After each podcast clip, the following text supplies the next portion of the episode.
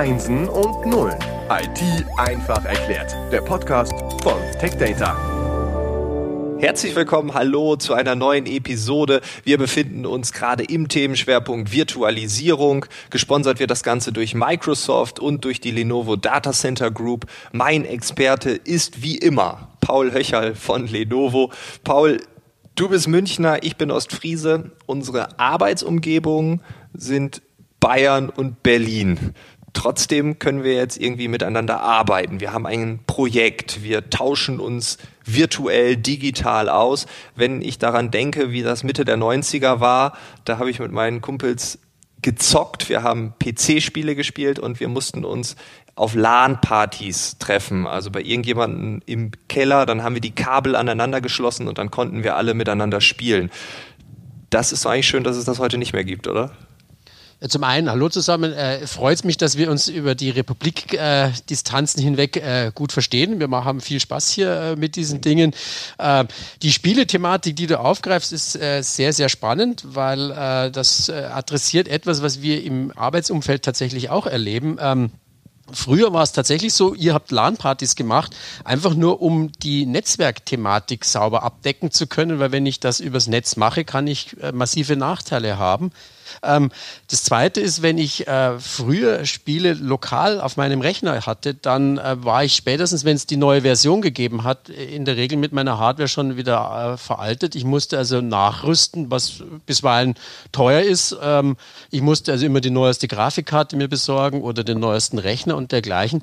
Das ist sicherlich etwas, was keinen Spaß macht und wo viele, viele irgendwann froh waren, dass man gesagt hat, man kann einfach online spielen und ich brauche bei mir zu Hause nur noch ein Gerät, um Daten oder was auch immer zu empfangen, einfach eine Ausgabe für mein Spiel. An die Zeit kann ich mich aber auch noch erinnern.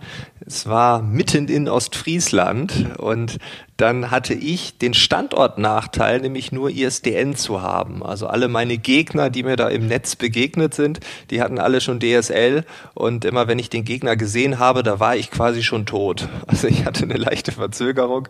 Ähm, das ist doch heute eigentlich auch komplett passé, oder? Ja, der Unterschied ist ein bisschen der, dass man äh, für gewöhnlich in Unternehmen, wenn man arbeitet, eine andere Infrastruktur hat. Du sprichst natürlich so Dinge an, dass äh, manche Netzabdeckungen, manche Gegenden in Deutschland nicht unbedingt perfekt bedient sind. Gibt es ja teilweise immer noch. Aber wenn ich über Unternehmen rede, dann haben die ja für gewöhnlich lokal überall ausreichend gutes Netz, sodass sie eigentlich übers Netz tatsächlich arbeiten können. Also diese mhm. Infrastrukturproblematik, kommt eigentlich ganz selten nur noch zum Tragen. Also die Virtualisierung der Arbeitsumgebung, die kam dann wann und wie hat sich das entwickelt? Die gibt es in verschiedensten Wellen, äh, gibt es diese Thematik, dass ich sage, ich will wie das Spiel auch eigentlich online operieren. Ja, man, man braucht mhm. sich bloß einen der Marktführer anschauen, wenn es um Office-Produkte geht. Ja, früher hat man auch hier die Software sich gekauft, lizenziert und auf seinem Rechner installiert. Heute nennt sich sowas Office 365 und liegt ausschließlich in der Cloud. Ähm, die, die Motivation dafür war, ich hatte es ja eingangs gesagt, ja, wenn ich äh, neue Versionen habe, äh, dann brauche ich für gewöhnlich neue Hardware. Äh, oftmals, ja, weil die alte eben zu schwach ist. Ähm, und jetzt mag man da an größere Unternehmen denken, die bis zu 1000 oder 10.000 Mitarbeiter haben. Also ich denke mal an große Versicherungskonzerne, wo jeder lokal einen PC hat. Jetzt gibt es eine neue Software, die dringend benötigt wird und jetzt muss dieses Unternehmen plötzlich 10.000 PCs austauschen. Ähm, das ist alles andere als lustig. Oder äh, die 10.000 PCs sind zwar alle leistungsstark genug, aber es kommt vom Betriebssystemhersteller eine neue Software oder ein, ein, ein, ein sogenannter Patch, weil eine Sicherheitslücke geschlossen werden muss. Dann muss sowas, man nennt das Ausrollen, ja, die muss ich auf alle PCs einspielen. Und das nennt man gerne Administration bei Turnschuh weil dann die Administratoren äh, von PC zu PC joggen. Ja, irgendwann ist das Paar durch, dann kommt das neue Paar Turnschuh, ähm, um das tatsächlich zu machen. Ich glaube, ich brauche es nicht weiter auszuführen, dass das nicht wirklich sehr effizient ist und äh, unterm Kostenaspekt auch ganz sicher keinen Spaß macht. Okay, also das Update-Hamsterrad, so könnte man es auch nennen. Also ich genau. versuche mal eigene Worte zu finden. Also man rennt eigentlich nur hin und her und updatet die ganzen Systeme. Okay, und jetzt ist alles in der Cloud, wir können es bedienen. Ähm, wir als Nutzer, als Angestellte in einer Organisation haben dann zum Beispiel Office 365 in der Cloud. Wir müssen es benutzen. Ähm, das heißt, wir brauchen eigentlich nur unseren Laptop. Der Rest wurde uns doch komplett weggenommen. Genau, also der Laptop ist eigentlich fast schon zu viel, den bräuchte es theoretisch gar nicht. Der ist für die Unter äh, äh, Mitarbeiter wichtig, wie mich zum Beispiel, der sehr viel unterwegs ist und also vielleicht nicht immer Netz hat, dann braucht er natürlich einen kompletten Rechner. Wenn ich standortfest arbeite, sprich ich bin immer am gleichen Schreibtisch, könnte ich dort ein dummes Endgerät nehmen. Einfach ein Gerät, das in der Lage ist, die Daten aus dem Rechenzentrum zu empfangen und auf meinem Bildschirm darzustellen. Mehr muss dann nicht passieren das, der Vorteil eines dummen Gerätes ist, ein dummes Gerät kann eigentlich schlicht nicht kaputt gehen oder kann nicht veralten. Da muss ich keine Updates einspielen und dergleichen. Deswegen ist so ein dummes Gerät hier sehr gerne gesehen, weil da der, der Turnschuhadministrator sehr wenig bzw. nie vorbeischauen muss. Schützt ein dummes Gerät auch vor dummer Benutzung? Äh, weil ich habe mich ja. Fürchte ich eher nicht, weil den Fehler, den man bei der Softwarebenutzung macht, den macht man lokal wie entfernt. Also ob das jetzt dann lokal bei mir am Rechner läuft oder im okay. Rechenzentrum, ich glaube, da wird diese Technologie wenig helfen. Okay, weil ich habe mich in, im Laufe meiner Karriere schon öfter als äh, dummen Endnutzer entlarven können. Und äh, schade, ich hatte gedacht, die nächste Evolutionsstufe ist mir jetzt quasi ausgerollt worden. Das glaube ich an der Stelle jetzt äh, passiert da eher nicht, nein. Ähm, weil letztendlich versucht man ja diese ähm, Erfahrung für den Anwender eigentlich so transparent als möglich zu halten. Für ihn soll sich nichts ändern.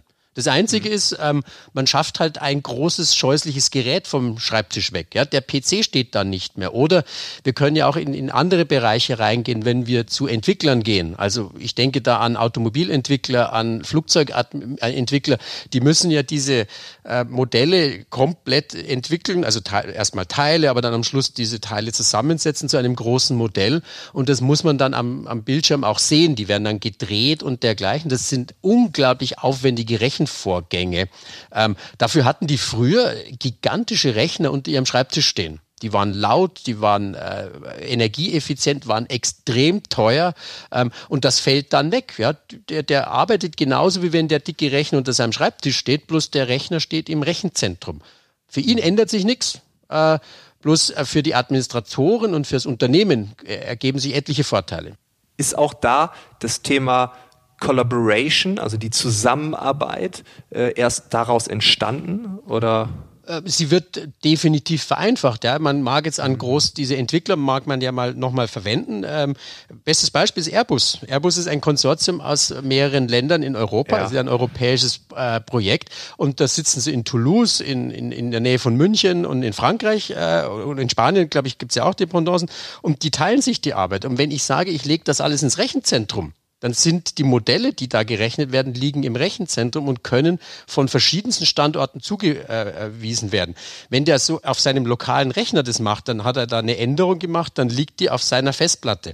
Das hilft aber dem spanischen Kollegen noch nicht, weil er dann die Daten ja wieder irgendwohin übertragen muss. Wenn die alle im Rechenzentrum liegen, muss ich natürlich dafür sorgen, dass nur die berechtigten Leute darauf Zugriff haben. Aber die, die an so einem Projekt arbeiten, arbeiten mehr oder minder tatsächlich auf ein und demselben Rechner oder Rechnerverbund. Nehmen wir mal an, wir haben jetzt so einen Entwickler, der hat da so ganz tolle Algorithmen entwickelt oder eine ganz tolle äh, Simulation gebaut. Äh, jetzt schmiert ihm lokal der Rechner ab, alles wäre weg. Sobald es doch irgendwo dezentral liegt, also alle können darauf zugreifen, das ist doch auch sicherer, oder? Also wenn wir über Datensicherheit reden, kann man das Natürlich, so pauschalisieren? Äh, wir haben ja das bei dem Thema äh, Speicher in der vorigen Sendung gemacht. Äh, alles, was ich im Rechenzentrum an Speicher habe, kann ich ganz, ganz anders absichern. Ich habe da äh, den, den Speicher doppelt, dreifach ausgelegt. Ich habe ihn archiviert. Was natürlich, wenn ich das alles an einer Stelle zusammenführe, es deutlich vereinfache. Aber es ist ein zweiter wesentlicher Aspekt noch ganz entscheidend. Wenn ich äh, der Entwickler seinen äh, große seine Workstation unter dem Schreibtisch hat und da die Daten drauf sind, so eine Festplatte ist ganz schnell ausgebaut. Also da brauche ich kein großes technisches Know-how. Und ein, ein Büroumfeld ist lang nicht so gut abgesichert wie ein Rechenzentrum. In Rechenzentren habe ich mehrfach Schleusen, habe äh, Zugangsbeschränkungen und dergleichen. Das heißt also allein dadurch, dass ich das ins Rechenzentrum verlagere, kann ich äh, eine unglaubliche Vorbeugung gegen Industriespionage machen. Ja? Weil äh, die Entwicklungsdaten, das ist in der Regel für die Firmen mehr oder minder das teuerste Gut. Ja, äh, wenn, wenn ich den neuesten, tollsten Elektromotor entwickle, dann will ich nicht, dass mein Wettbewerber die Details davon kennt. Also baut man sich durch die Virtualisierung dann auch so eine Art virtuelles Fort Knox Ja, also es ist jetzt sehr hochgegriffen, der Begriff Fort Knox. es geht einfach nur darum, meine äh, kriminelle Energie ist fast unendlich groß, man muss es ihr halt auch unendlich schwer machen. Ja, okay. Also geht's in die Fort Knox-Richtung. Genau, genau. Cool. Vielen, vielen Dank für deine Insights und ich würde sagen, wir tauchen in der nächsten Woche noch einen Tick tiefer ein, um danach das große Bild zu malen. Vielen Dank. Danke auch.